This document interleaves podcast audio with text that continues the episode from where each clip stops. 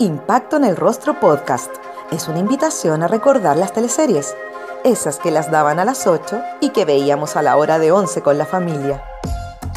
Mientras comíamos nuestro pan tostado con mantequilla, nos reíamos con el chamorro, disfrutábamos viendo Dalcahue, Humberstone o empatizábamos con Ariel Mercader. ¿También las recuerdas con cariño?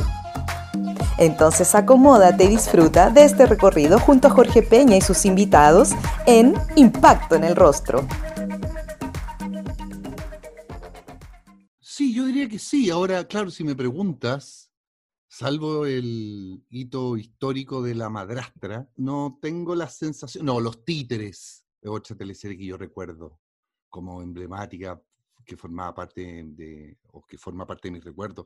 O sea, siento que igual las teleseries desde la década del 80 en adelante son, forman parte importante de nuestra cultura popular y, que se fue instalando en los 90 y en los 2000 y ahora siento que está variado con el tema del streaming o de la diversidad de, de opciones, pero pero ver teleseries, eh, como la gente la llama la comedia en la tarde, era, era importante, era, era un momento, era, formaba parte de nuestra cultura.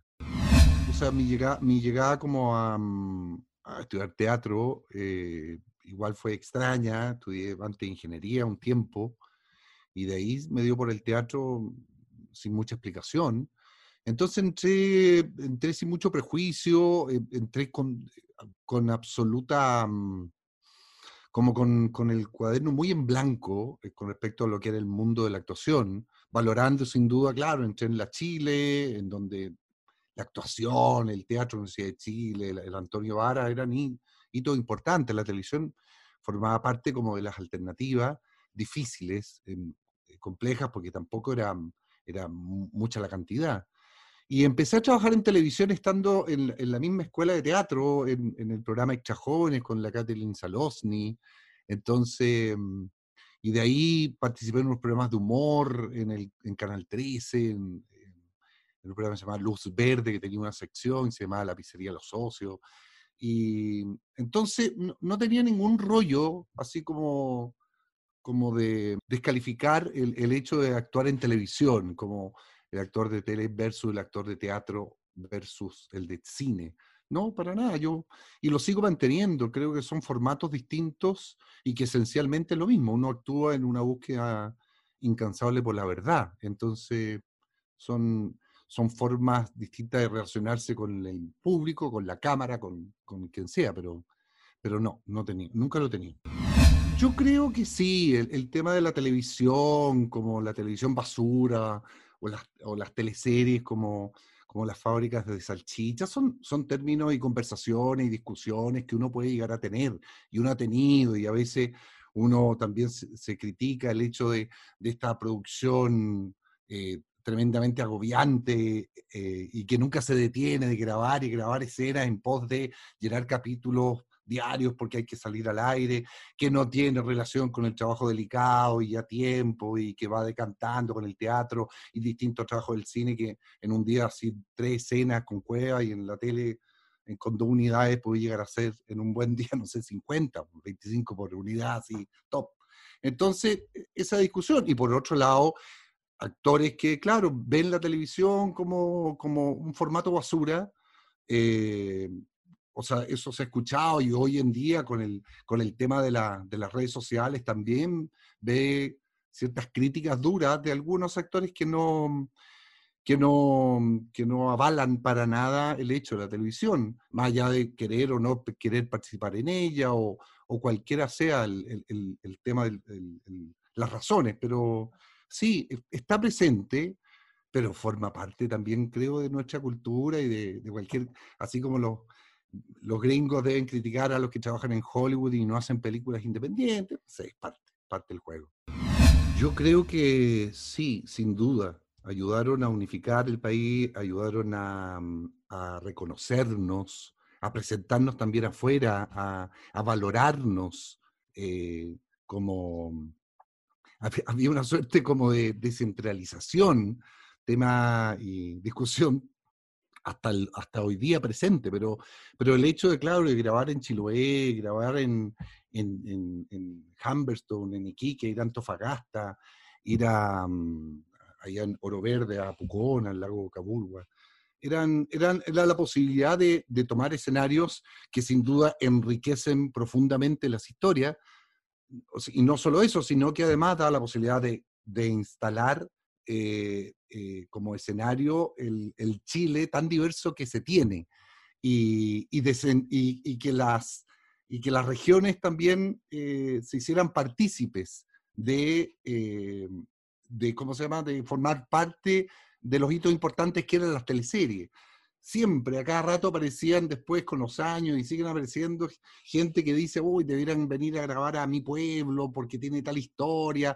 O sea, la gente como quería también ser, formar parte como de un proceso de producción. Entonces, claro, había una forma como de unificar el, como el país, eh, abriendo las puertas de, estos lugares que, si bien claro, se, reconocían, pero no se conocían en profundidad eh, que era la oportunidad que daba una teleserie. Además se planteaban temas que tenían que ver generalmente con el tema de las minorías, entonces había también una, una, opción sociopolítica eh, de abrir, de discutir, de conversar, de, generar cierta discusión eh, que generaba para, que se provocaba para ambos lados también, pero para algunos que no se, sentaban, no se sentían representados, y por otro lado, eh, el hecho de instalar el tema, no sé, de temas tan sensibles como eh, en, el, en el, ¿cómo se llama? En el eh, Circo Lambontini, el tema del SIDA, o en Puertas Adentro, el tema de la homosexualidad, y, así. Entonces, o el tema de la, de, de la discriminación social, estaba súper, súper presente, en Pampa Ilusión, también un hecho histórico, pero también planteaba un tema social profundo. Había, mm, yo creo que no solamente era el hecho de entretener, sino que también de instalar ciertos temas y además de mostrar un Chile. Entonces eran producciones, yo creo que también es una de las, fue una de las causales de que tuviera tanto éxito, porque nos iba muy bien. Acomódate y disfruta de este episodio porque hoy Francisco Melo nos hará un gran repaso por sus principales papeles en teleseries. ¿Te acuerdas de Shadi, David Valenti o Manuel Clark? De todos ellos y más hablaremos en este capítulo de Impacto en el Rostro. Comencemos con su primera teleserie, Top Secret, en el año 94, en donde interpretó a Rubén Rojas. A Top Secret llegué haciendo casting. Fui a un casting en Canal 13. No me acuerdo eh, cuál era la. dónde fue la convocatoria, ni mucho menos. Pero hice un casting y finalmente quedé. Y tuve ahí la suerte de... Hay dos hitos importantes en eso que tiene que ver con el hecho de, bueno, haber trabajado con Oscar Rodríguez fue la única vez que yo trabajé con el Oscar. Y fue tremendamente amable. Pese, yo, yo hacía un personaje enanísimo, un, un bolo con continuidad que le llamamos ahora y que fue creciendo un poco, le, le, inventó una historia de amor ahí, eh, pero de, yo sentí como de puro respeto, cariño o, eh, de, Oscar. ¿no? era necesario, un personaje se podría haber quedado ahí. Y, y, lo otro muy bueno fue el hecho de que yo era, en rigor, era el chofer de la madre del protagonista, que era Malú Gatica. El protagonista era mm, Campos, Cristian. Y, y, el hecho de haber trabajado con ella eh, me, me, me, emocionaba mucho, el hecho de compartir con ella lo poco que compartía, pero básicamente la espera, porque no era que tenía grandes escenas con ella, mucho menos. Le abría o cerrar la puerta o, salía con el auto andando, pero, pero, pero tenía que compartir con ella y eso me fue una tremenda experiencia, porque ella era una bellísima, no solamente, claro, una tremenda actriz a nivel nacional, con una carrera eh, gigantesca, eh, eh, con éxitos internacionales, sino que además uno descubre ahí de una mujer con una humildad, con un cariño, con una sensibilidad maravillosa. Solo tengo buenos recuerdos de En el 95 Francisco se cambia a TVN y se suma al elenco de Vicente Sabatini con Estúpido Cupido. Ahí interpretó al oscuro Peter O'Kelly. Yo no, o sea, ahí no fue con casting, yo creo que Vicente algo me había visto porque yo había hecho una obra con... Em, con la Claudia, y que yo creo que Vicente fue a ver una obra en el Teatro Nacional que se llama La Catedral de la Luz, que dirigía Alfredo Castro. Y yo creo que ahí ya como que entré en el radar de Vicente. Yo igual me aparecía, tenía ciertos conocidos, me aparecía por el canal tratando como que me vieran. Y de repente me invitó a formar parte del elenco con un personaje eh, de, de, claro, con mucho más carne, con mucho más cuerpo, con historia, un triángulo amoroso ahí entre Felipe Brown y la Patti Rivadeneira, y al final era como el malo de la película, había, había harto material. Y sí, no, yo no me sentí para nada cómodo con ese personaje, siento que di bote, siento que no, que no me, nunca me acomodé, no, hay, yo creo que hay personajes que uno logra tomarles el pulso o no. Eh, eh, yo creo que, claro, no, no tenía la herramienta, me, me, sentía incómodo, me sentía nervioso. Entonces fue un proceso difícil, más allá que también lo recuerdo, ahí mm, mm, conocí el Álvaro Rudolfi, que era el protagonista, venía también llegando, nos hicimos muy amigos. Eh, o sea, era, era, fue una muy bonita experiencia, incluso el, el, hecho de ir a grabar allá al pueblo que se armó en Locaña. Además, graciosamente, eh, yo tenía un Volvo del año, del año 60 y fue contratado antes que yo eh, para la teleserie. y entonces, más encima, a veces tenía que ir a grabar el Volvo para que saliera. El Volvo era extra, no tenía personaje, pero era daba vueltas por el pueblo. Pero, pero no, como personaje, como desafío, yo quedé, yo quedé con un gusto como amargo, con la sensación de que era mi debut y despedida ahí en, eh, trabajando con Vicente. Pero, pero gracias a Dios no fue así. En su cupira fue Diógenes, el chofer de Federico Valdivieso, al que le gustaba cazar mariposas. ¿Se acuerdan de su historia de amor con la señorita Regina? Es divertido. Y, claro, venía Peter O'Kelly, que siempre digo ahí que me sentía un poco, me sentí muy incómodo, y apareció este, esta segunda oportunidad que me dio Vicente, y, y me acomodé eh, mágicamente, siento yo. Yo no hubo, o sea, era, era hacer un, claro, los datos era que era un mariposero, o sea, un mariposero, un chofer que le gustaba la lepidóptera y que estaba enamorada de, nuevamente de la patria de Neira, pero se fue construyendo física, eh, físicamente en relación a los guiones que son fundamentales, se fue construyendo un personaje eh, tremendamente, mm, eh, que lo voy a decir, voy a decir seguro, yo me sentía seguro interpretando a ese nivel de, a ese, a esa cantidad de inseguridad, porque Diógenes básicamente era un gran nervioso. Y siento que yo potencié y acomodé eh, muchas eh, de mis eh, características, potenciándolas. El tema de la altura, el tema de los negros, el tema de las manos. De alguna forma ese personaje tomó o, o nos, nos pasamos mutuamente gestos y fue agarrando una vida propia en la cual yo como actor me sentía tremendamente cómodo al interpretar. Cada vez que me ponía ese traje, que era siempre el mismo, que se agradece mucho en los actores para no tener que cambiarse ropa, y, y fue agarrando un vuelo encantador, generando vínculos con, con, mis compañeros, el Pablo Schwartz y su Juan. Em, fue el mismo Tito, que era mi jefe, que me trataba pésimo. Había... Mm, había una sincronía y una sintonía que, a mí personalmente me dio, me dio, siempre me dio mucho placer y tuve la suerte de hacer la teleserie y después unas como unas miniseries que se armaron. Entonces fue un personaje que me acompañó muchos años y me sigue acompañando y eh, siempre me sorprende que la gente todavía se acuerde. Es como súper eh, emblemático de los trabajos que he hecho.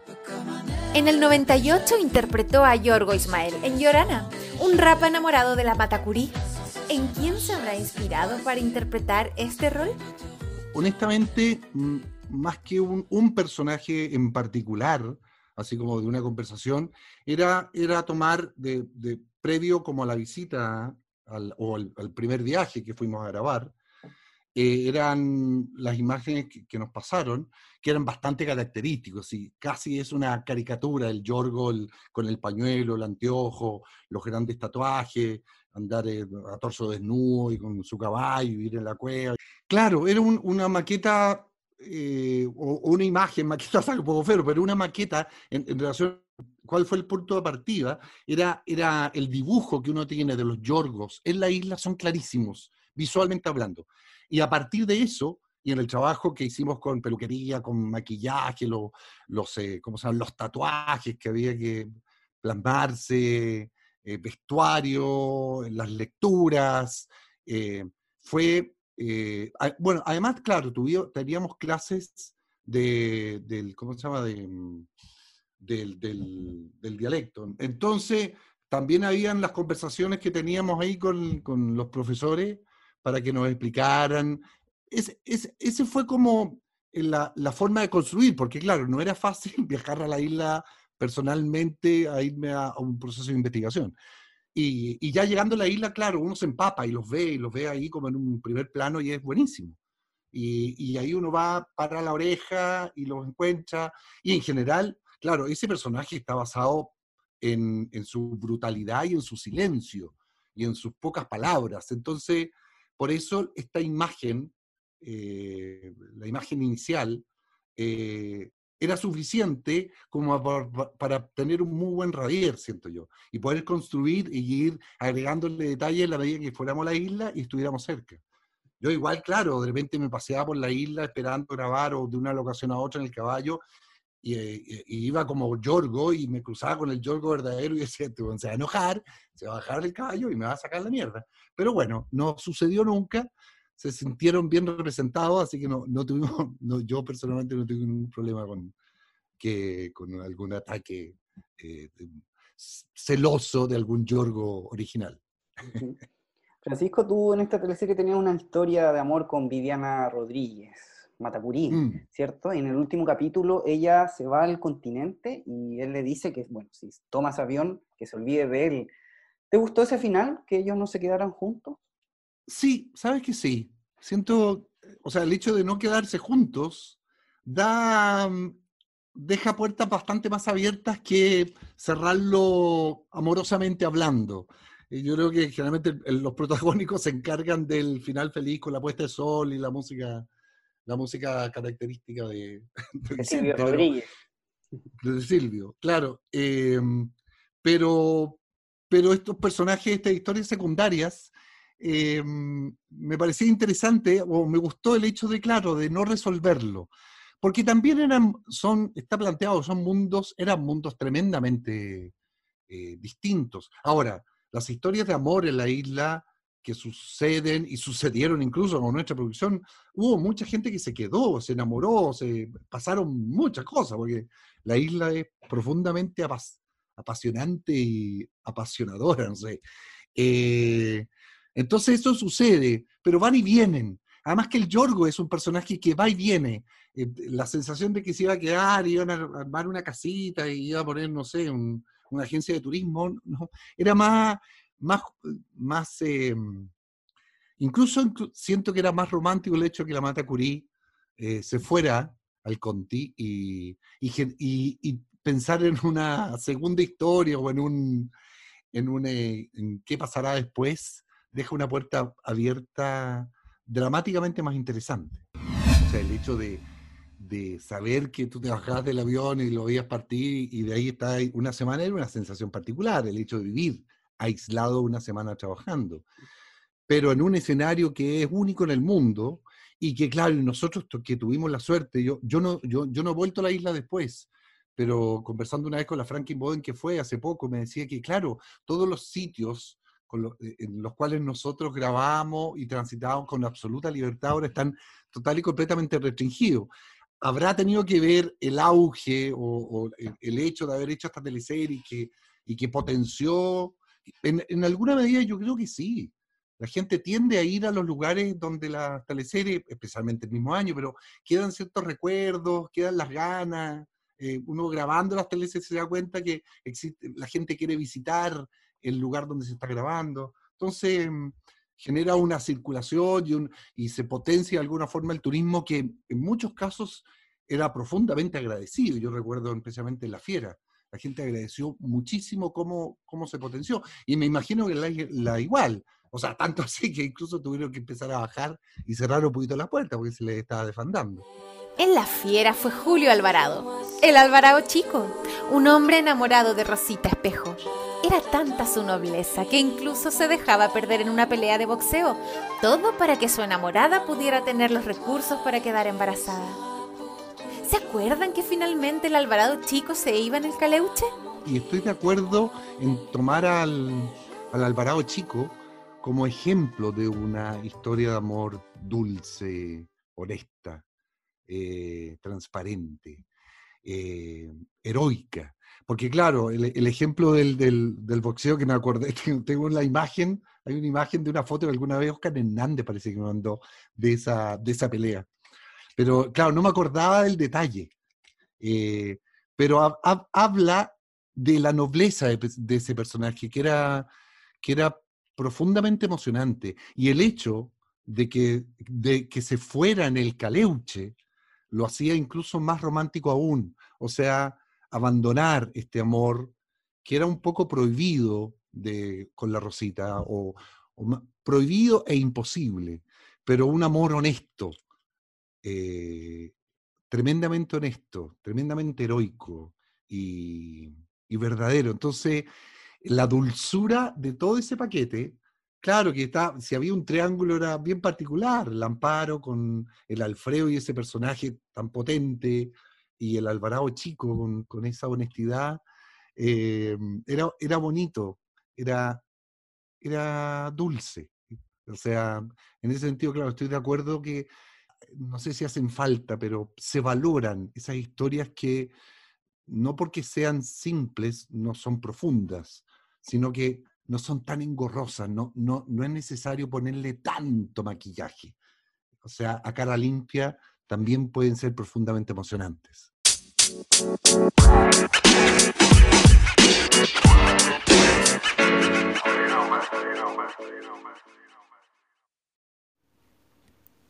Yasai Vegan Sushi es un negocio familiar que se dedica a la alimentación 100% vegana ubicados en La Reina, funciona como delivery en las comunas de Vitacura, Providencia, La Florida, Las Condes, La Reina, Peñalolén y Santiago Centro.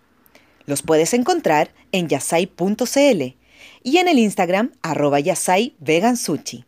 Si tienes dudas o deseas hacer algún pedido, lo puedes hacer al WhatsApp más 569 4139 1563.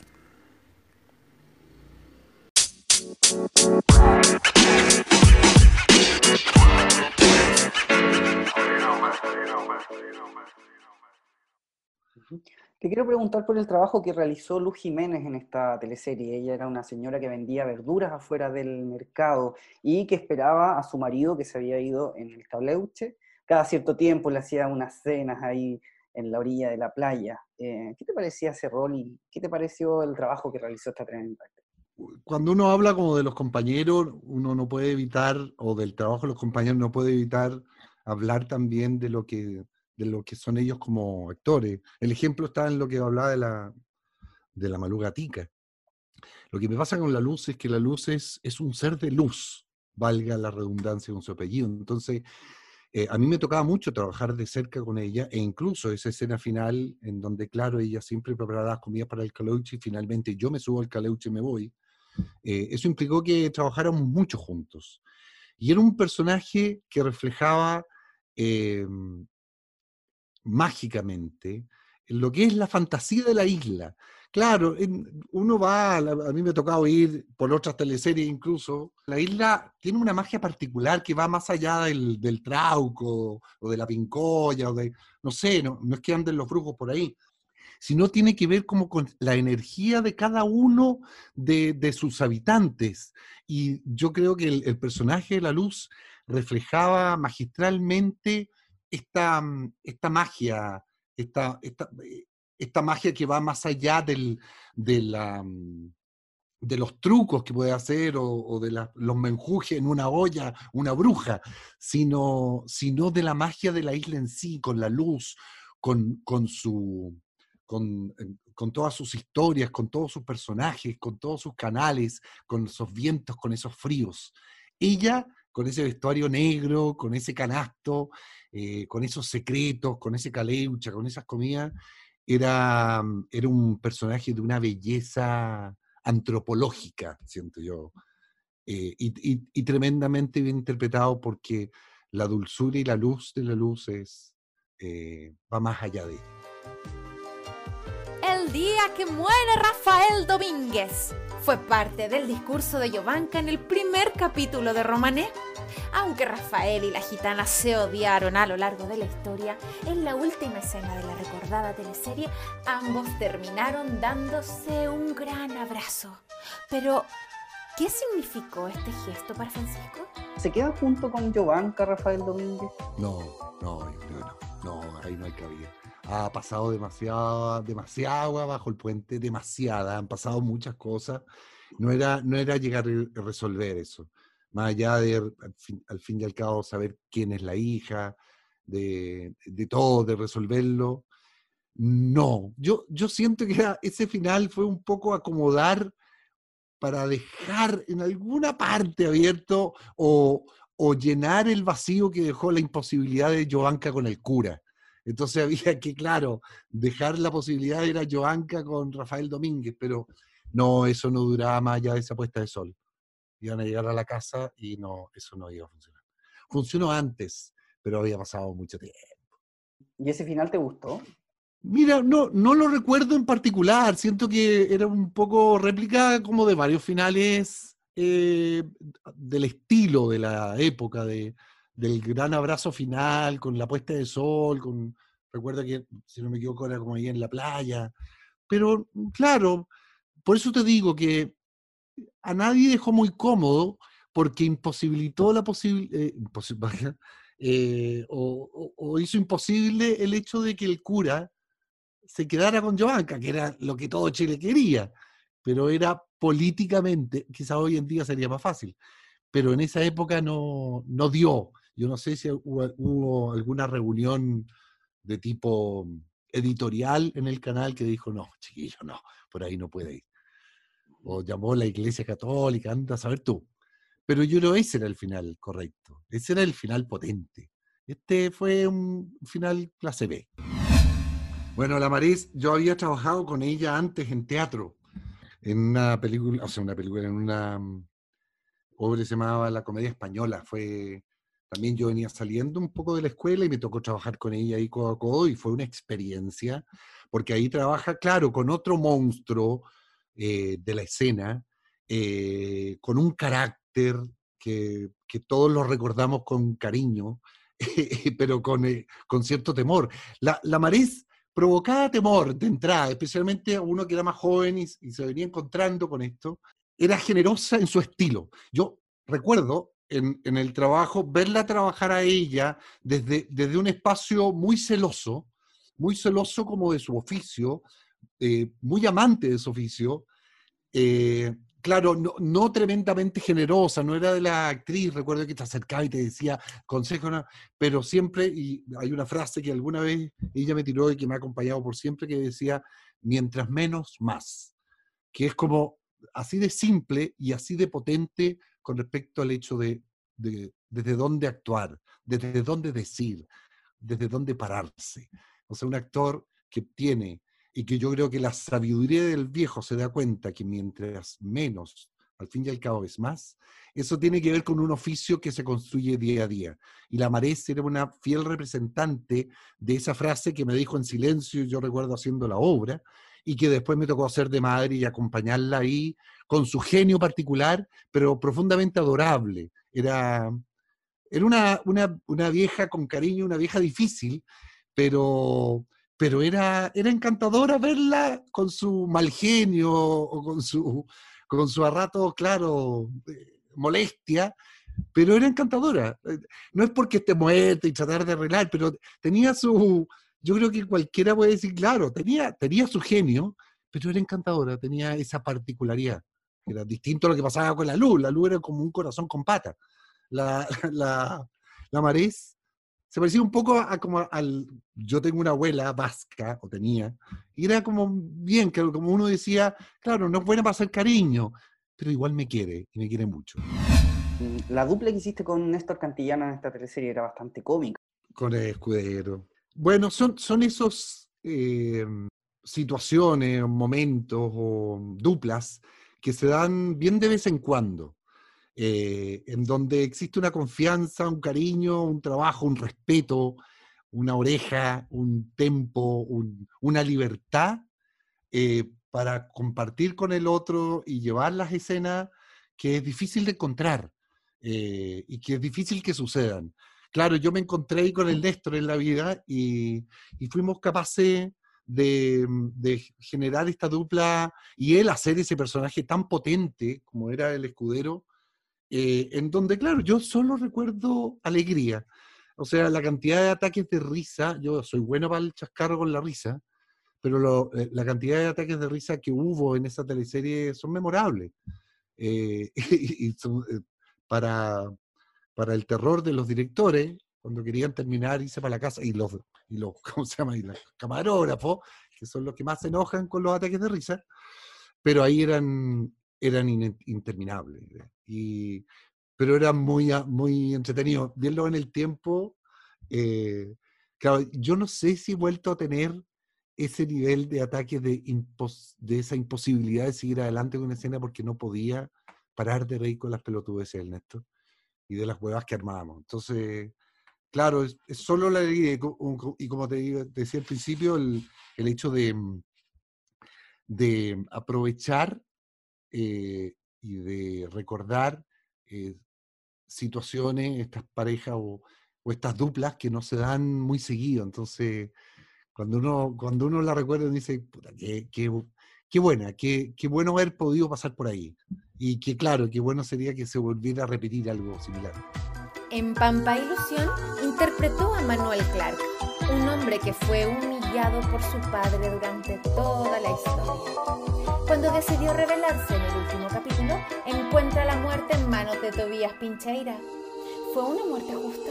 ¿Fue justa mi muerte? Yo creo que sí. Dramáticamente hablando, sí o sea, en, pos de una buena línea dramática era, humanamente hablando, es tremendamente injusto. O sea, eh, en, el, relato dramático, el hecho de que Manuel se, muriera era, era maravilloso.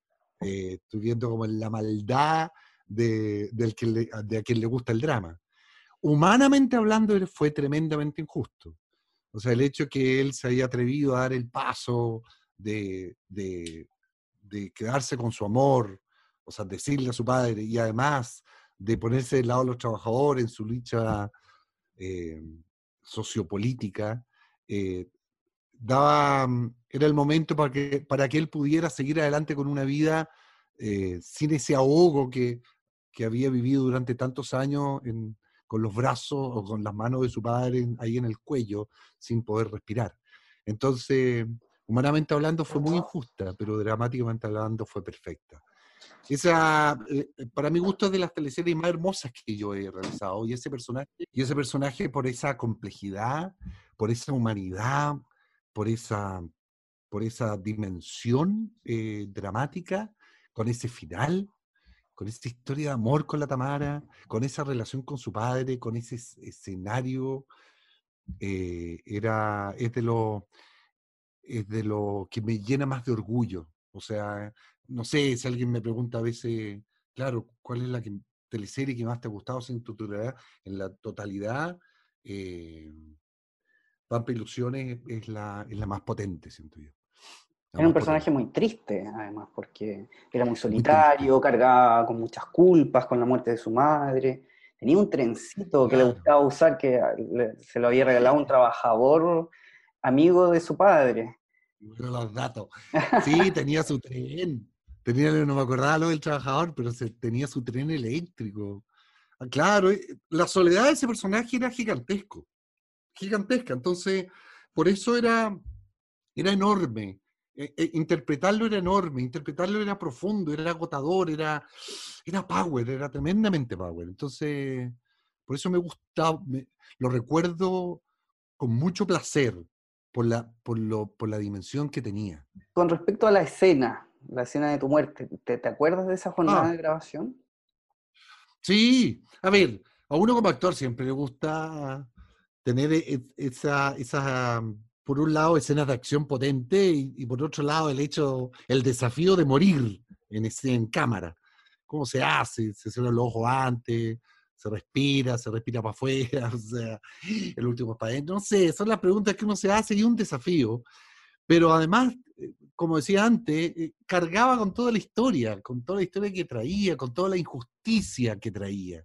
No solamente la justicia social que planteaba el tercero, sino la, injusticia en el amor, en la vida. Eh, con, morir en los brazos de, la Tamara y de la Clementina era, era potente. Entonces era, recuerdo era como, y en ese espacio, en esa casa, con toda la gente, era, era gigante. Tenía la sensación de estar haciendo una escena tremenda eh, y, ser, eh, eh, ¿cómo se llama?, protagonista de ese momento, me llena como de orgullo, de, alegría. Y el hecho de ahora estar hablando, como que aparecen como imágenes, como del viento, del, calor.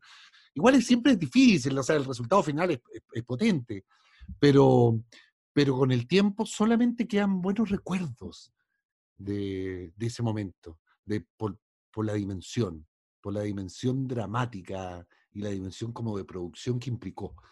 Muy buena. ¿Y esta teleserie en particular eh, la, pudiste ver en su momento, en su año de emisión? Yo tengo la sensación de que sí. Sí, yo como que la veíamos, en, la medida de las posibilidades. O claro, no sé si la veíamos entera, eh, pero por el teatro, por, por, eh, ensayos o por, eh, porque estábamos grabando nocturnas, pero, pero la, yo siento que tengo recuerdos de ver mucho esa teleserie, porque me gustaba además, que era muy buena. Es de mis favoritas, así que sí. O sea, si hubiese sido un espectador cualquiera, yo creo que no me lo hubiese perdido, pero por ningún motivo. En el circo de las Montini, Francisco realiza su primer protagónico gracias al trapecista David Valentín. ¿Se acuerdan del triángulo amoroso entre la Potoloco y Olga III? ¿Recuerdas haber sentido alguna emoción especial cuando te comunicaron que ibas a ser el protagonista de la teleserie? Eh, sí, o sea, es gracioso el hecho del, del, Primero porque ese fue un año en que el Pancho Rey se tomó año sabático. Entonces, eso significó que Vicente tomó la decisión de subirme, subirme un escalón o en el escalafón y ofrecerme el protagónico junto con la Claudia, ser pareja de la Claudia, o sea, reemplazar a la pareja icónica de la televisión chilena. Entonces, era un desafío, decía, ¿seré capaz? Eh, entonces, había un desafío gigantesco ahí. Eh, yo igual con la Claudia ya había trabajado, había hecho teatro, entonces eh, habían confianzas de por medio. Entonces dije, bueno, vamos, subamos, subámonos a este carro. Pero claro, debo admitir que tenía el miedo de la sombra del Pancho. Eh, que, no, me la, no me la ponía él, sino que yo me ponía en la sombra de él. O sea, no había ninguna, eh, no es ninguna crítica hacia, hacia, Reyes, sino que era el rollo personal mío. Y por otro lado, claro, todo lo que significó el Circo La Montini con un entrenamiento que duró meses, muy duro, en que quedamos todos medio lesionados, y que fuimos descubriendo cuáles eran nuestras habilidades y nuestros potenciales como para ir eh, eh, contar la historia, pero, pero fue, fue una oportunidad divertida, extraña, nerviosa, eh, difícil, ¿cómo se llama? Desafiante. Era desafiante el hecho de tener que subirse al trapecio y era desafiante también llevar la historia de amor protagónico. Era, o sea, lo recuerdo, lo recuerdo desde ahí pero con un resultado que me dejaba bastante contento con lo que sucedió con todo. ¿ah? Yo, yo, yo tengo la sensación, además, que la sensación de equipo, que éramos muchos, porque las teleseries de antes se hacían como con 40, era, era muy fuerte y el hecho que viajáramos y que y, y, la convivencia en los comedores, los desayunos, en los buses, en los era muy potente. Entonces había un trabajo en equipo, no, no estaba tanto eh, esta sensación de decir, uy, chuta, yo, yo estoy a cargo, me llevo, me llevo toda la responsabilidad. No, porque era, las historias secundarias eran tremendamente protagónicas. Claro, hay un formato que te presenta como a, los protagonistas, pero, pero éramos todos grandes protagonistas, era un elenco que venía protagonizando historias hace mucho rato. Entonces, claro, yo asumí el rol que generalmente eh, asumía Reyes.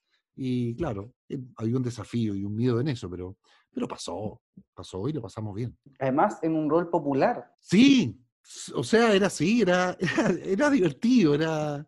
No sé si tengo tanta habilidad para esos roles. Tiendo a ser como el empresario, tiendo a ser como el, el debe ser la altura, la oreja, no sé. Pero claro, tiendo más que a la cosa popular. Eh, pero era, era, ¿cómo se llama? Era un desafío también en eso, que bueno, lo recordaste. Pero, pero también, eh, y encima, la paila se va ajustando a todos los personajes que andan dando vuelta por ahí. O sea, todos hablaban ya dialectos, si no éramos, ya al final eh, nos entreteníamos en, esa, en esa forma de hablar y nos reíamos y, a veces, claro, Vicente nos retaba que había que bajarlo porque ya no se entendía nada y tenía que con subtítulos. Pero, pero era claro, había una ecualización global que era muy divertida, con la Delfina, con Alfredo para variar, el, el, Álvaro Espinosa, que ya no, hablaba, tenía una lobotomía, no sé, hablaba desde un lugar muy extraño. Todo eso era muy divertido. A pelito también. que bueno, la misma Dani con su, la misma Dani con su pelitos, que también, magistral ese personaje de ella. Francisco, y en esta teleserie pasaba algo con las edades. Eh, tu hija era Amparo Noguera y tu ah, nieta era Claudia Cabeza. Tienes toda la razón. Eso, yo recuerdo haberle hablado con Vicente diciendo, Vicente, eh, igual está un poco raro esto, ¿no? O sea, no, no da. Claro, yo pareja con la Claudia sí, pero, pero ya que el Amparo sea mi hija y que mi nieta sea la Claudia Cabeza. No, sí, tranquilo, si te ponemos unas canas, bueno, y pasa el perro.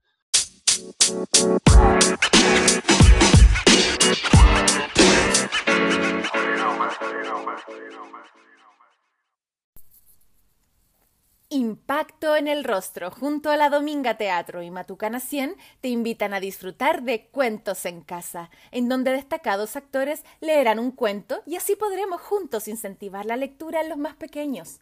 Visita matucana100.cl y compra tu entrada bajo la modalidad Paga lo que puedas. Con la compra de un ticket podrás disfrutar de dos cuentos. Te esperamos este sábado y domingo a las 12 y ten una cita con Blanca Levín, Gabriel Cañas, Sigrid Alegría, Francisca Inboden y muchos más. ¡Te esperamos!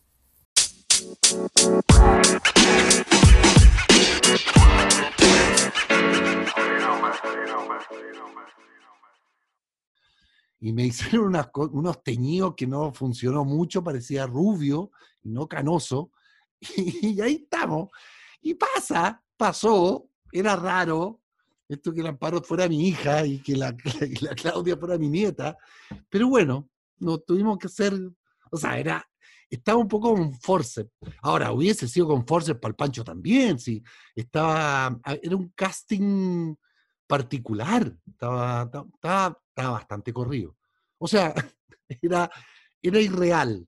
Quizás yo me debería haber hecho más cargo de hacer un viejito, pero el problema es que tenía que estar en el trapecio, pues, entonces tampoco podía ser muy viejo.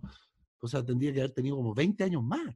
¿Y te acuerdas de las edades que, aparecían en el guion?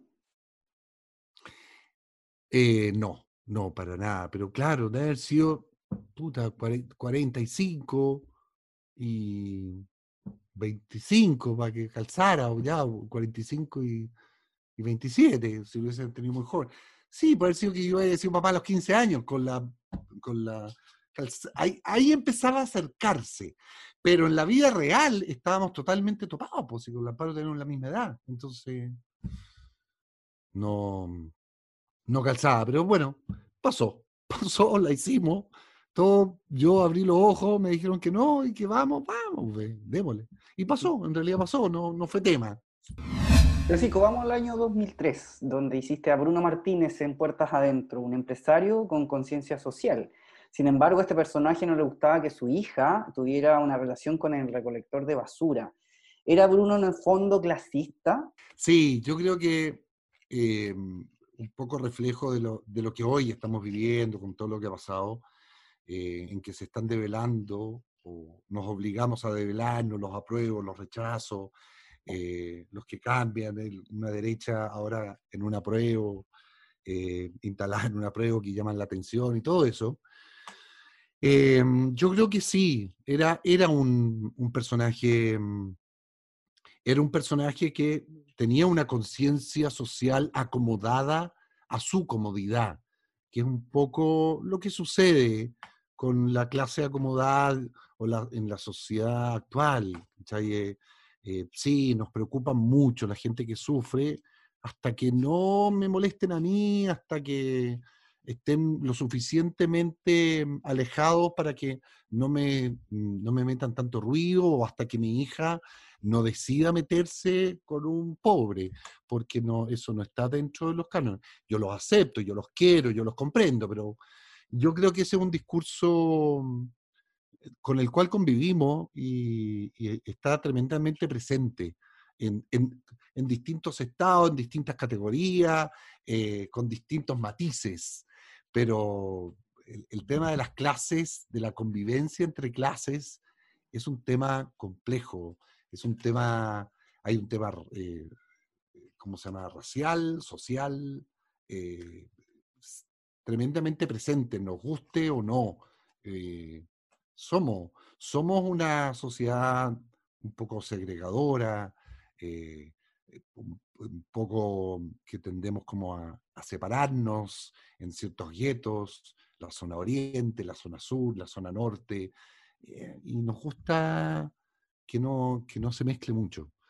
O sea, era, era interesante, yo creo que planteaba el tema en la teleserie eh, para generar las discusiones correspondientes dentro y fuera de la teleserie, en nosotros mismos, en la sociedad, en las casas. Pero bueno, la cosa ha ido cambiando lentamente, pero, pero sigue, sigue muy presente aún. Esta teleserie fue superada por eh, machos. por un lado, no hay que quitarle el mérito indiscutible del fenómeno de machos. Machos fue un fenómeno incluso internacional, entiendo que fue muy bien en España y todo eso. No sé, no, en, otros países. Entonces, fue, fue un fenómeno eh, importantísimo. Y por otro lado, claro, eh, es interesante pensar en una teleserie que, que fracasó con 30 puntos, no sé, promedio, 27, 24, lo que sea, sobre 20, o sea, eh, llama la atención. Y por otro lado, quizá uno puede meterse a, a, que el tema, este tema social, este tema del basurero, este tema de la toma, no, era, no generaba las simpatías necesarias. También se hablaba en una época uno siempre trata de buscar cuáles son las razones. Yo recuerdo cuando, no sé, me decían, no, lo que pasa es que en Transantiago la gente no está llegando a la hora. Siempre hay alguna razón. Y yo creo que una de las razones es que la gente dice, no, pero es que la gente no quiere, no quiere ver pobreza, no, no quiere verse reflejada en sí misma, sino que el pueblo quiere ver otras cosas, quiere soñar, quiere... Habían razones diversas y, y uno puede dar miles de explicaciones, pero pero yo creo que es una sumatoria de todas, un poco y una más que otra. Y yo particularmente creo que el macho ganó, como ya que existía en esa época la tan marcada guerra de las teleseries, en esa batalla, Machos nos voló la raja. o sea, sí fue, fue fuerte, era evidente, fue una teleserie que golpeó, que agarró los personajes, la historia. La nuestra fue eh, más débil las razones, las que te digo, pero, pero la otra ganó. O sea, más, más de encontrar de que por qué nosotros no ganamos, es pensar que los otros ganaron porque tenían una mejor teleserie, una mejor historia, una historia que pegó, que, que gustó más. Así de simple. ¿Qué dice Marwa? En el 2004 interpretó al carismático Shadi Abu Qasem, un inmigrante árabe que se instalaba junto a su familia en Hierbas Buenas. Francisco, tú me comentaste que en Romané eh, la recuerdas como eh, una teleserie en donde te reíste harto gracias a la dupla que hiciste con eh, Néstor Cantillana. ¿Te pasó algo parecido quizás con Chadi? Me pareció algo parecido. No, no existía la dupla, ahí era, era más complejo complejo y más completo porque era una familia. Yo creo que ahí generamos un núcleo con la Claudia, con la Blanca, con Pablo y con el Álvaro, y generamos un grupo, una familia, la familia Bucasen, en donde fuimos creciendo, nos fuimos divirtiendo también en situaciones notables, en donde jugábamos con el, primero con el acento, con el lenguaje, con las situaciones, con esa cultura, y, y también, claro, nos fuimos adueñando como, yo sentía que hacíamos como una teleserie paralela. Por un lado estaban los Pincheira y esta banda, y por otro lado estaban los Aucasen viviendo el día a día, y la discriminación y, todo el tema. Pero, pero era muy potente, muy, era muy potente el local, cuando tocaba el set local, eh, o sea, la tienda, o, cuando tocaban los almuerzos, o cuando estábamos ahí con las pipas eh, conversando, o yo enojado con Margua, o, em, ahí, claro, se generó un, este núcleo de cinco personas que estábamos eh, gozando día a día por como ir construyendo capa a capa esta familia que agarró una dimensión que yo creo que nunca pensamos, ninguno de nosotros, y, tampoco no nos dábamos mucho cuenta. Después con el tiempo uno se da cuenta que los, los Aucasen o los Shari eh, también permanecieron en el tiempo, cómo se pegaron ciertas cosas de, las, de cómo hablábamos, y era, era potente. Entonces, más que una dupla, que era un quinteto eh, de cuerdas tremendamente afinadito y que sonábamos muy bien. Y nos divertíamos, nos divertíamos a rabiar también y ataques de risa con las pelucas y toda la tontera. ¿Qué era lo que más te gustaba de Xavi, Francisco? Lo que más me gustaba de Xavi era... Mm, yo creo que era la forma en que, mm, al interpretarlo, lo que más me gustaba de la interpretación era el, lenguaje que él tenía, de, cómo yo podía jugar con, em, con, con, si tenía bien un texto, eh, yo podía jugar. Ahí también incluso recuerdo cuando Vicente paraba la gracia y decía, no, te fuiste al chancho, no se entendió nada. O sea, deja, trata de decir alguna frase para poder entender, si no es imposible seguir. Pero había una libertad en eso, en, en, el decir, que, que, también se, yo siempre digo que se apoderan de uno y que van más allá del control de uno como actor, sino que uno respira y sucede. Ese juego esa, esa libertad al hablar que agarró Chadi, yo me encantaba. Y como personaje, me gustaba también esa, esa, lo complejo que era convivir con esta familia que lo, tenía tan contracturado, porque él era con un, tenía su cuaderno de normas que tenía poquitas hojas, no era muy, era bastante básico, pero sus hijos, lo, su hijo y su mujer lo ponían en jaque eh, constantemente. Entonces, esa, esa pugna constante por tratar de mantener el orden, porque, porque era tremendamente, era, era el, el, ¿cómo se llama? El, alumno bueno del curso, el que quería hacer, ganarse el mejor compañero, pero con esta familia le era muy difícil y sufría mucho. Francisco, en, las teleseries que hemos estado conversando, eh, la mayoría son del guionista Víctor Carrasco. ¿Tú qué relación mm. tenías tú con, con Víctor en, ese tiempo? Bueno, en general, yo siento que los vínculos que uno genera, incluso aún genera con los guionistas, son, son, son eh, personajes dentro del proceso de creación y de producción que están bastante en las tinieblas. Eh, cada uno tiene su técnica, trabajan en sus casas, trabajan con su equipo, pero es raro hacer. Yo hay un lado que yo lo, los puedo llegar a entender, porque tratar de, dejar contento a cuarenta y tantos actores o que se te acerquen para darte idea y ahí en, donde aparece el ego y uno, claro, cada uno va a querer ser más protagonista o a uno se le ocurren que le sucedan cosas para, para tener más historia. Entonces, dejarlos que volaran con sus alas propias a mí me parece bien y yo creo que, claro, ellos iban viendo lo que nosotros hacíamos al aire y, e iban complementando y uno eso lo notaba y también lo agradecía cuando uno había como ese feedback en donde tú me diste al principio, me diste cuáles eran los, los ¿cómo se llaman? Las, los, pilotes de la casa y claro, y, de ahí juntos la fuimos construyendo y, nos fuimos pasando material mutuamente, pero sin darnos mucha cuenta. Eh, claro, yo nunca, nunca, nunca me ha hecho como el llamado al, al guionista a decir, oye, miren, ¿qué te parece? No. Ahora, yo he trabajado con Víctor en teatro, he, ido a su casa, eh, y me parece un personaje, porque digo, es un personaje notable, Víctor Carrasco, por un lado, con las obras que hace, en, un, estilo muy particular, y con las teleseries que escribe, parece como un Dr. Jekyll y Mr. Hyde, o sea, son dos personajes totalmente distintos. Eh, además, de, es de un humor, o sea, eh, pasé grandes tertulias en su casa donde no paraba de reírme, el weón es muy gracioso.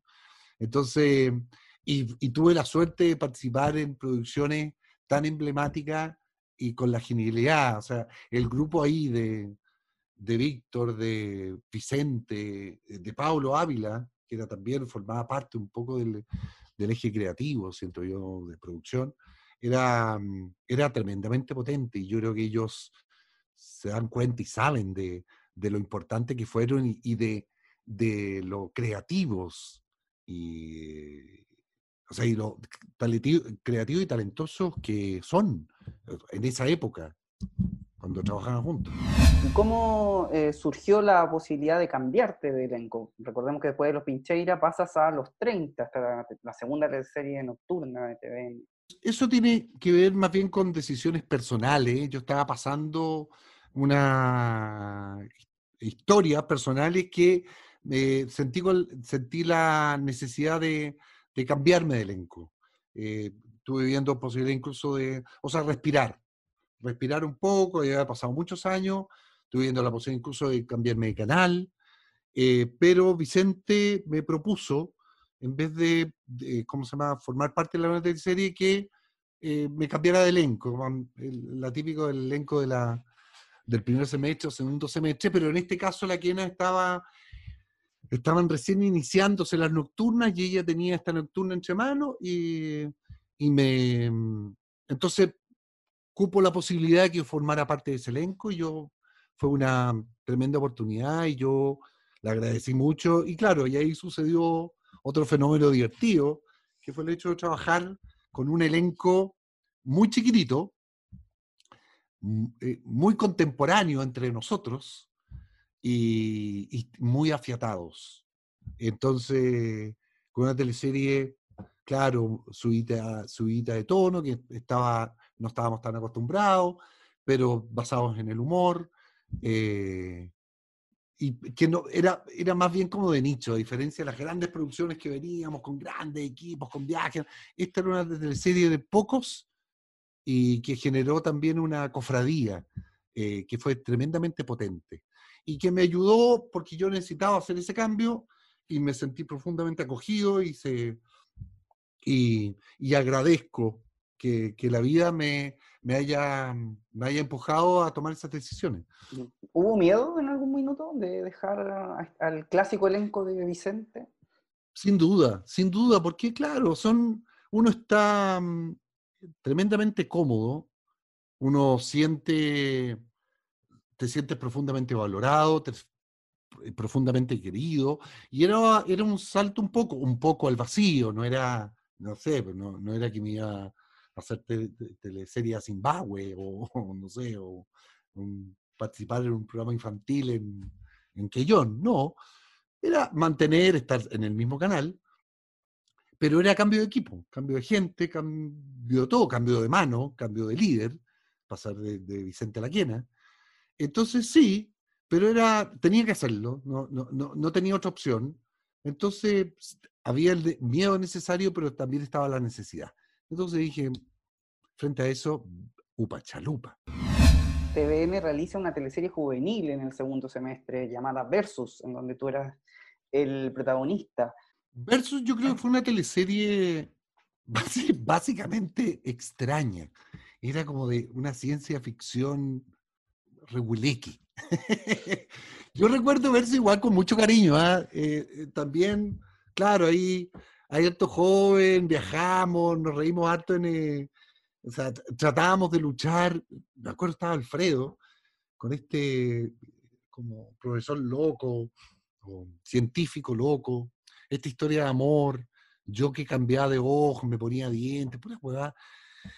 Era una serie eh, eh, tremendamente extraña, que, claro, yo, yo no sé si fue un fracaso, no creo que, yo no me acuerdo mucho si le fue, o sea, tengo la sensación que no le fue muy bien, no es como un hito ni mucho menos, era una, los jóvenes, claro, había como surfistas y esas cosas, pero era, fue un experimento eh, tan extraño como el hecho de, este cambio de, este doctor, bueno, doctor Jekyll y. Hyde, nuevamente, eh, instalados ahí en un horario de la tarde. Fue un experimento raro, eh, sin, sin mucho vuelo, honestamente. Vamos al 2007 donde interpretas a eh, Rodrigo en Alguien te mira. Era buenísimo. O sea, yo siento que había una... Eh, claro, no me acuerdo mucho cuáles, con la, cuáles son las temáticas consecutivas que había en la noche, pero atreverse a hacer una teleserie tan, tan dura o tan policial que hasta hoy en día siguen, siguen siendo tan apetecibles en esa época, eh, era, era un salto al vacío tremendamente valiente y siento que la quien ahí eh, tomó, tomó el riesgo y, sin duda la chuntó medio a medio. O sea, alguien te mira, también fue una teleserie, siento que bastante icónica, con ese malvado de Álvaro Rudolfi matando gente, cortándole la cabeza y dando tanta maldad. Eh, era, y además, esta posibilidad de, hacer tercera nocturna no solamente destapándose y mostrando pechugas, sino que ahondando en temas y en lenguaje más, eh, más crudo, más reales, eh, más de adultos, y da la posibilidad también como actor, eh, te abría también el abanico en, en otras posibilidades como actor en televisión. Entonces, fue una, una tremenda posibilidad que, dio cabida a que eh, existieran, se instalara este género del policial, del misterio, eh, que hasta hoy en día funciona. O sea, la teleserie del mismo que hizo Espinosa hace poco en el 13, el, Pacto de Sangre, un, o sea, un thriller que se asemeja bastante y que sigue funcionando como formato. Eh, así, o sea, uno podría comparar, alguien te mira con, perfectamente y, tienen, no sé, más de 10 años de diferencia y funcionan, sigue funcionando el género, así que fue un acierto, un acierto notable.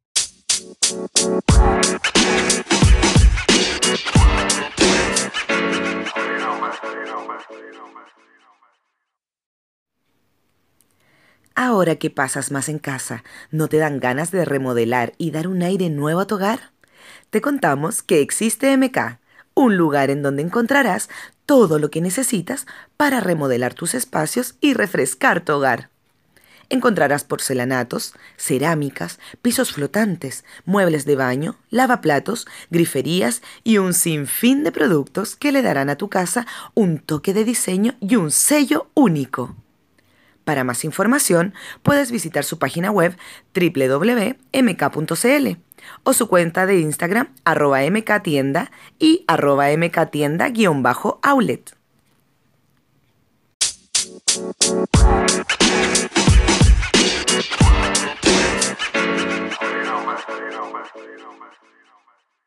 Claro, Rodrigo era también un héroe, un héroe trágico, o el antihéroe, porque encima era un drogadicto, metido en el mundo de la salud pública, eh, muy contracturado, eh, entonces, claro, le, hace el juego a la bestia eh, y, logra de alguna forma ganarle, muy a mal traer junto con otros, pero no era, no era de igual a igual, siento yo.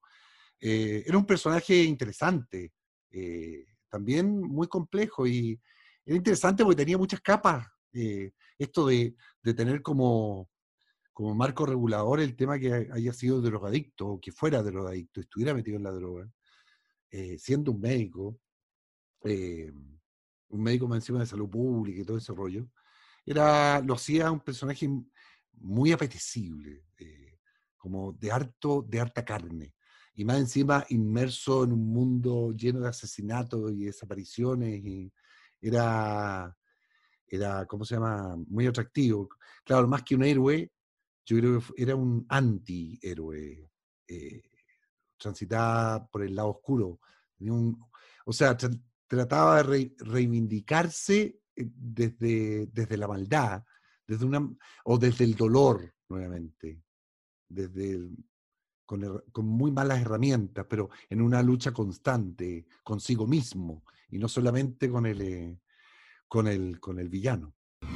Francisco ese mismo año realiza Amor por Accidente, una teleserie vespertina eh, que no tuvo mucho éxito. La última teleserie de Ángela Contreras. Son de las teleseries que, que, yo olvido y que yo creo que la gente olvida. Sí, o sea, que, teleseries que no funcionan mucho, no, no cuajan.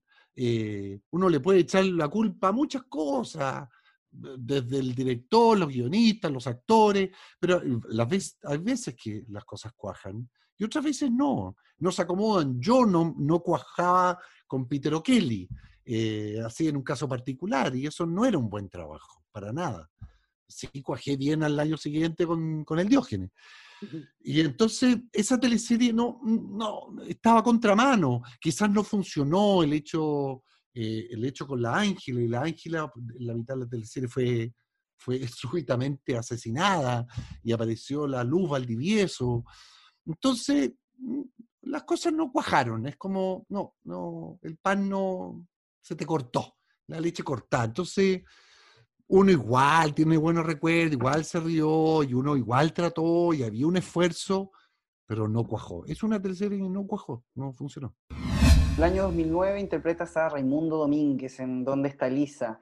Este personaje sufrió la pérdida de una de sus hijas, ¿cierto? ¿Crees que el final del personaje, tomando desayuno con, Sigrid Alegría, ¿cierto? Que era Francisca y sus sobrinos, eh, en, la casa de este empresario fue el ideal?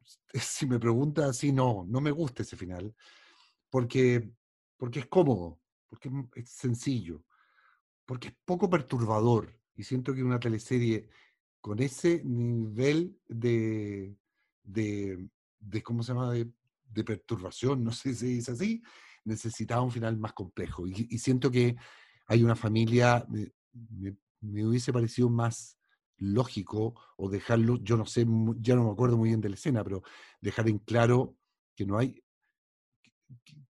que no había posibilidad alguna de un final feliz frente a la cantidad de dolor, muerte y torturas que habíamos vivido. Entonces, por último, no sé, era raro que, que hubiésemos quedado felices. Generalmente una familia que eh, ¿cómo se llama?, pasa por una situación de ese nivel, se destruye. Entonces uno podría haber dicho, bueno, ¿qué pasa si lo hacemos desde ahí? Sí, no, como te digo, no me acuerdo tanto, me acuerdo más de, todo lo que uno pasó, pero como final, claro, no. Era, era raro, ahora que tú lo dices, tengo la sensación de conversaciones como diciendo, ¿por qué? ¿Por qué? Ahora, esas son decisiones de dirección y de guion que, en el cual uno como actor tampoco tiene mucho que decir, puede opinar, pero, pero no, no tiene al fin y al cabo mucha, mucha injerencia. Sigrid Alegría nos contó hace algunas semanas que eh, en esta teleserie ella aprendió mucho de ti, porque eh, nos comentaba que tú sabías entrar y salir de la emoción muy rápido. Terminaban de grabar una escena terrible, decían corte y tú te ibas a tomar agua con los técnicos y te reías, y a ella le costaba más salir. De hecho, nos comentó que tuvo un problema de se le empezó a caer el pelo. Yo creo que cada autor tiene, tiene una herramienta personal, que es su cuerpo, su historia, su memoria, sus emociones, su corazón, Entonces, cada uno juega eh, en relación a su experiencia eh, con estas herramientas personales para enfrentarse a a distintas situaciones o a distintos personajes o, a lo que sea. Y claro, yo tiendo a, a relacionarme como, como, no sé si también lo decía Marés, o sea, cuando decía, no, yo no lloro, que lloren ellos. Que, o sea, el punto, lo importante no es que tú te pongas a llorar, lo importante es que el espectador es el que termine llorando. ¿Cómo lo haces? si es con llantina, si es como sea, da lo mismo. Me da lo mismo que tú llores o que tú te emociones. Lo importante es que el espectador es quien se emocione. Si funciona, que, llegue, que, que, sea suficientemente potente porque tú te emocionas hasta las lágrimas y, te, y te conectas con cosas personales, la memoria emotiva o quien sea, bien. Pero, pero a mí me gusta más. Yo soy más bien del actor de, ser el gran, el, gran mentiroso. De, al fin y al cabo, siento que un actor debe aprender a mentir magistralmente. Porque todos los días tienes que hacer eh, alguna, algún tipo de, escena en que evidentemente no la estás viviendo. Más allá que te conectes con... Bueno, por eso te digo, cada uno tiene sus herramientas y a cada uno le afectan. Yo entiendo perfectamente que en este nivel, encima con este nivel de trabajo, como son las teleseries, y en esas teleseries donde está machacando el dolor, la muerte, la hija, la historia, o sea, que alguno empieza a rayar la papa y se le caiga el pelo, y llegue a la casa y se ponga a llorar, es total y completamente comprensible, yo lo veo. Yo tiendo a protegerme, siento yo, metiéndome en la escena y saliendo inmediatamente, usando trucos, usando técnicas, usando herramientas que me, que me protejan más a mí. No, no tengo muy bien claro cuáles son la, cuáles son las técnicas. Yo creo que tiene que ver con conocerse bien a uno mismo y me gusta más el gran mentiroso, que no, no, me, no me importa que, tú te, a, que a ti te dé pena. Lo importante es que al espectador le dé pena. Vamos a Caleta del Sol. ¿Merecía esta teleserie ser la menos vista en la era del People Meter con tres puntos promedio? Era, bueno, honestamente yo también creo que esa es una teleserie que por un lado tuvo un fenómeno que, que, ya ni me acuerdo ni bien, pero del Mega, que era con, el, con la Pau y con el Álvaro. Pituca, Pituca sin Luca. Pituca sin Luca. Eh, que fue una teleserie, o sea, instalándolo así, nos metimos de, de lleno en una guerra y, y fue una teleserie tremendamente exitosa y funcionó. Conectó con la audiencia, conectó con la gente, los personajes generaron empatía, funcionó. La nuestra, evidentemente, no, no pasó. Y ahí uno puede empezar a decir, ya, ¿qué pasó? Los guionistas, el director, los actores, y yo creo que tiene de todo un poco. Desde mi lado particular, con respecto al tema como, como del, elenco, era un elenco que no estaba sintonizado. Nos podíamos llevar bien, viajamos allá a La Serena, a ¿cómo se llama?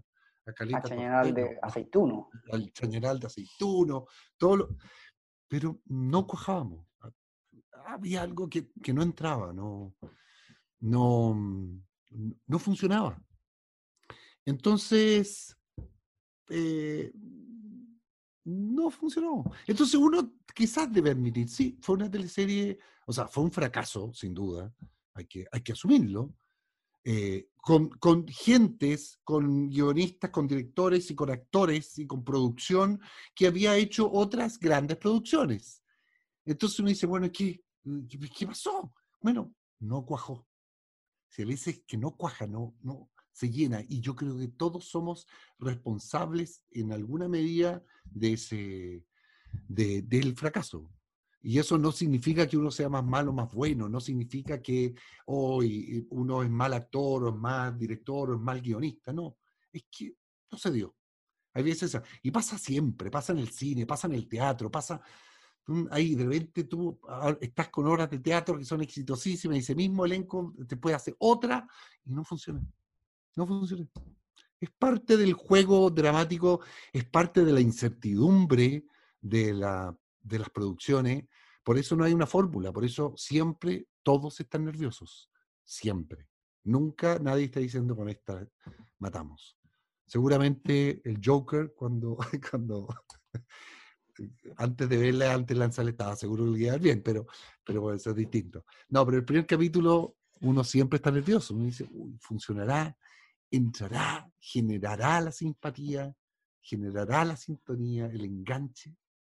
Aquí no, no, La ballena varada en la, en la playa no le importó a nadie. ¿Pero tú te esperabas e, este fracaso? Este Un rotundo no. No. No, fue, fue una gran sorpresa. Fue una sorpresa, fue doloroso, fue, mm, fue impactante el, el, descalabro.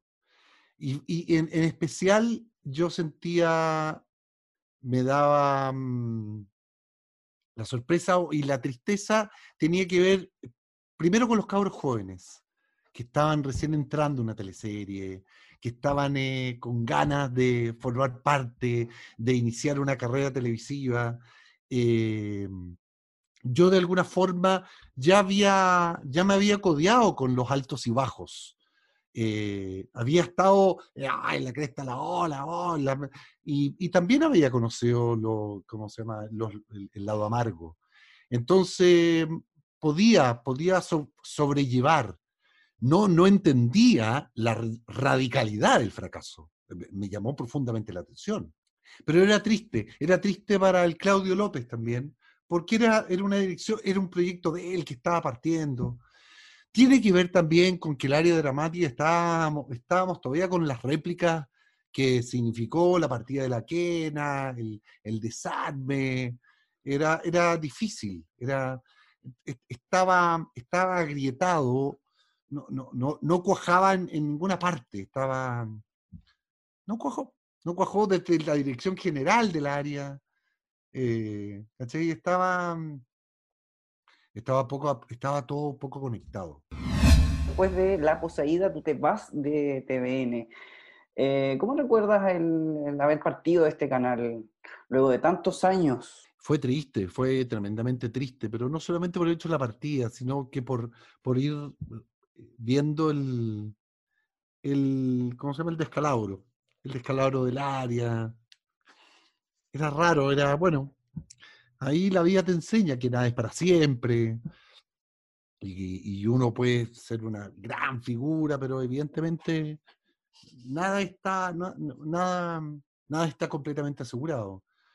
Em, y lo que yo siempre he dicho, lo que más duele, más que la institución en sí, porque uno puede defender el valor de un canal público y podemos entrar en esa discusión, pero que es evidente y que, bueno, y, y la seguimos discutiendo hasta hoy en día, que, no sé, yo, yo ya me fui hace como cinco años, y, sigue la misma discusión, y el descalabro sigue profundizándose eh, con respecto a la televisión pública. Pero a mí lo que más duele tiene que ver con la gente, con las personas, con los vínculos. Uno hace amigos. El, no sé, ya la frase típica que, que, que el, trabajo diario en que uno está durante una producción de una teleserie, está más tiempo ahí, despierto, que en tu casa, que llega generalmente a estudiar y a dormir. Y, pero ahí convives, tienes gente, gente que se murió, gente que tuvo hijos, gente mm, que creció, que eran jóvenes y ahora son estrellas, camarógrafos que eran que llevaban el cable y, ahora son grandes camarógrafos, entonces utileros que uno conoció a sus hijos, sus hijos ahora trabajan con uno, es, es demasiado, son 20 años. En 20 años pasan muchas cosas, generan muchos vínculos, uno se enoja, ríe, llora, se desilusiona, se sorprende, pasan muchas cosas. Entonces, esa pérdida, esa sensación de una separación eh, era muy dura, era muy triste. ¿Te fuiste con un buen sabor, sí, con Eleodoro Maquena de La Poseída? Sí, me gustó, me gustó. A mí esa teleserie me gustó. Yo siento, por ejemplo, que esa teleserie eso fue una teleserie mm, así como, ¿cómo se llamaba? Una, fuera de control que es otra teleserie icónica que siento que no fue entendida. Yo siento que La Poseída tenía todos los elementos para ser... Eh, yo creo que si hubiese estado en otra pantalla, no sé, le iría mucho mejor. Era una muy buena teleserie, con grandes actuaciones, con, una, con un tremendo guion, eh, con una iluminación, un vestuario, habían eh, tenía todos los elementos y había un buen, buen grupo de trabajo. Claro, ahí está, uno dice, bueno, pero ¿cómo? Tu fórmula no está funcionando, está todo cuajo, aquí cuajaba, sí cuajaba, pero por alguna razón no fue entendida. No, yo tengo súper buenos recuerdos, yo era una, una tremenda teleserie, tremenda, de verdad, honestamente creo que es una, es un, un caso extraño de los casos que a mí no me calza. Hay otros que me pueden calzar porque yo sentía que algo no cuajaba. Aquí no me calzó. Quizás una segunda retransmisión eh, sería oportuna. Esa. Una buena idea. Ahora que, está todo detenido y eh, están repitiendo hartas teleseries. Una buena idea para para mi gusto, para mi gusto personal, que en cosa de gusto, bueno, no sé si está todo escrito o no hay nada escrito, eh, para mi gusto, sería una súper buena alternativa volver a lanzarla en la noche. Oscar León en Isla Paraíso, esta teleserie que fue bastante larga. Eh, ¿Te gustan las teleseries XL? Si me gustan, no, no, no me gustan. Así como concepto de decir, hoy vamos a estar un año y medio haciendo mm, no sé. No, no me gustan. Ahora, si, si la teleserie da, si tus personajes dan, si, si se genera las instancias para que suceda y hay un buen grupo y todo, eh, es, es, llevadera y bienvenido sea. Pero, pero no, no, me gustó, no sé, a mí el, el género cortometraje me encanta. La historia potente y corta me encanta, me gusta. La serie, 12 capítulos y en una de esas, no sé, o 8 capítulos, de, incluso de media hora. No, no, o sea, uno entiende eh, comercialmente hablando que es una oportunidad para el canal. Claro, si una le está yendo muy bien y da para alargarla, bueno, uno lo entiende.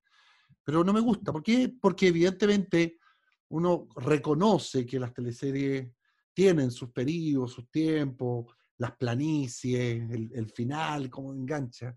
Y claro, cuando tienden a alargarse, eso, esas, esas zonas empiezan a llenarse de material a ratos inservible, que todos sabemos que es inservible, guionistas, directores, actores, y a rato entonces se hace un poco tedioso volver, estar repitiendo el mismo tema o, generar los mismos impactos en el rostro eh, en repetidas ocasiones, siendo los mismos temas. Entonces, eh, eh, se transforma en, un, en, un, trabajo a ratos tedioso, lo que podría ser comprimido. Vuelvo a mencionar a Marés, mientras menos más. ¿Cachai? Evidentemente no da.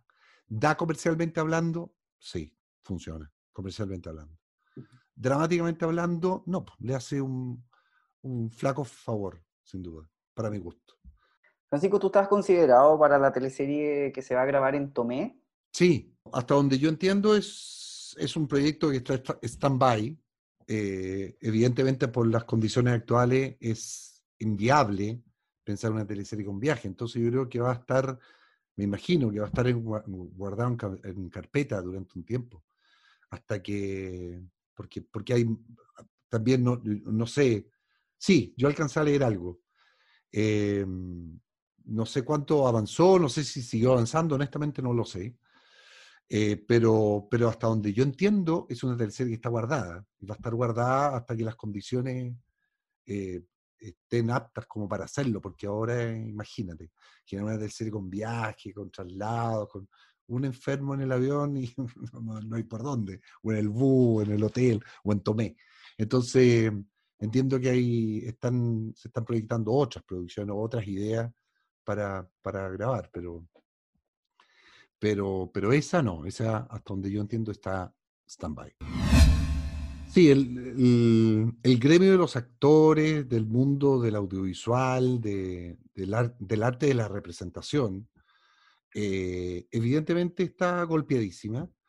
Estamos, em, algunos, claro, en situaciones más privilegiadas que otros, pero la gran mayoría ha tenido que, por un lado, eh, ha sido interesante ver cómo nos ha obligado a reinventarnos con todas estas plataformas, con todas las obras por Zoom, con, eh, con todas las posibilidades que las tecnologías y las restricciones espaciales nos han dado y eso, eso ha generado una, una, suerte de respiro y una posibilidad que en conversaciones que hemos tenido con colegas, que puede permanecer en el tiempo. Entonces, por último, para tratar de ver el vaso medio lleno, deja una nueva alternativa eh, ¿cómo se llama?, laboral, el hecho de esta misma conversación que estamos teniendo y, poder llegar a las casas y tener, eh, no sé, eh, la posibilidad de hacer una obra y que te estén viendo de Arica Punta Arena e incluso en otras partes del mundo. Eso ha sido relativamente bueno. Yo creo que a, la larga se puede ir perfeccionando eh, perfeccionando las tecnologías de, transmisión, evidentemente, los BTR y, Enteles que cada uno tenga. Eso ha sido bueno. Pero por otro lado, sí, la incertidumbre que todos manejamos eh, enfrentándonos a estos pasos, ahí estamos en fase 1, fase 2, fase 3, en 25% de la sala, 50% de la sala, todos separados, cortinas de por medio, genera también una incertidumbre que, a todos nos tiene bastante agobiados. O sea, ¿cuándo van a volver los teatros? Todos, claro, todos tienen ganas de volver, pero nadie sabe muy bien a qué. No sabe muy bien a qué ni cómo, o más bien a cómo, en qué condiciones. No sabemos si el público se va a atrever a ir. Entonces, no, no, hay, no hay más que, claro, uno dice, hay que seguir, seguir acomodando esta carga extraña que, en la cual nos embarcamos y que está goteando día a día la posibilidad de volver a una pseudo normalidad, pero, pero el gremio está golpeadísimo y, en la medida que, claro, podamos ayudarnos y, o seguir creando nuevas instancias para poder generar fuentes de trabajo, eh, se ve difícil, se ve complejo eh, y bastante desesperanzador, pero ahí estamos. Yo no tengo, me encantaría tener alguna luz de esperanza, pero está tremendamente complejo. No, no, es, no es fácil. Somos, somos un espectáculo masivo y el mundo del cine es un espectáculo, o sea, somos un espectáculo masivo no solamente en el público, sino que en quienes trabajamos. Estamos, somos un eh, grupo de trabajo, no podemos hacer solo teletrabajo. Podemos suplirlo en un porcentaje muy menor. Podemos seguir investigando en eso para que crezca. Pero somos un, un, eh, ¿cómo se llama? Un trabajo que es presencial y que es masivo. Para que funcione debe ser masivo. Ya tenemos tremendas dificultades laborales, nuestras condiciones laborales son tremendamente precarias. Y esto nos pegó un combo en el hocico. Así que nada, seguir poniendo o ponerle a otra mejilla y seguir adelante, si no nos queda otra. Y ojalá, ojalá que podamos, podamos, ¿cómo se llama?, volver a la, hay que decirlo, a la normalidad, a, la normalidad que nos permita volver a trabajar en libertad. Impacto en el Rostro Podcast es una invitación a recordar las teleseries esas que las daban a las 8 y que veíamos a la hora de 11 con la familia. Mientras comíamos nuestro pan tostado con mantequilla, nos reíamos con el chamorro, disfrutábamos viendo Dalcahue, Humberstone o empatizábamos con Ariel Mercader. ¿También las recuerdas con cariño? Entonces acomódate y disfruta de este recorrido junto a Jorge Peña y sus invitados en Impacto en el Rostro.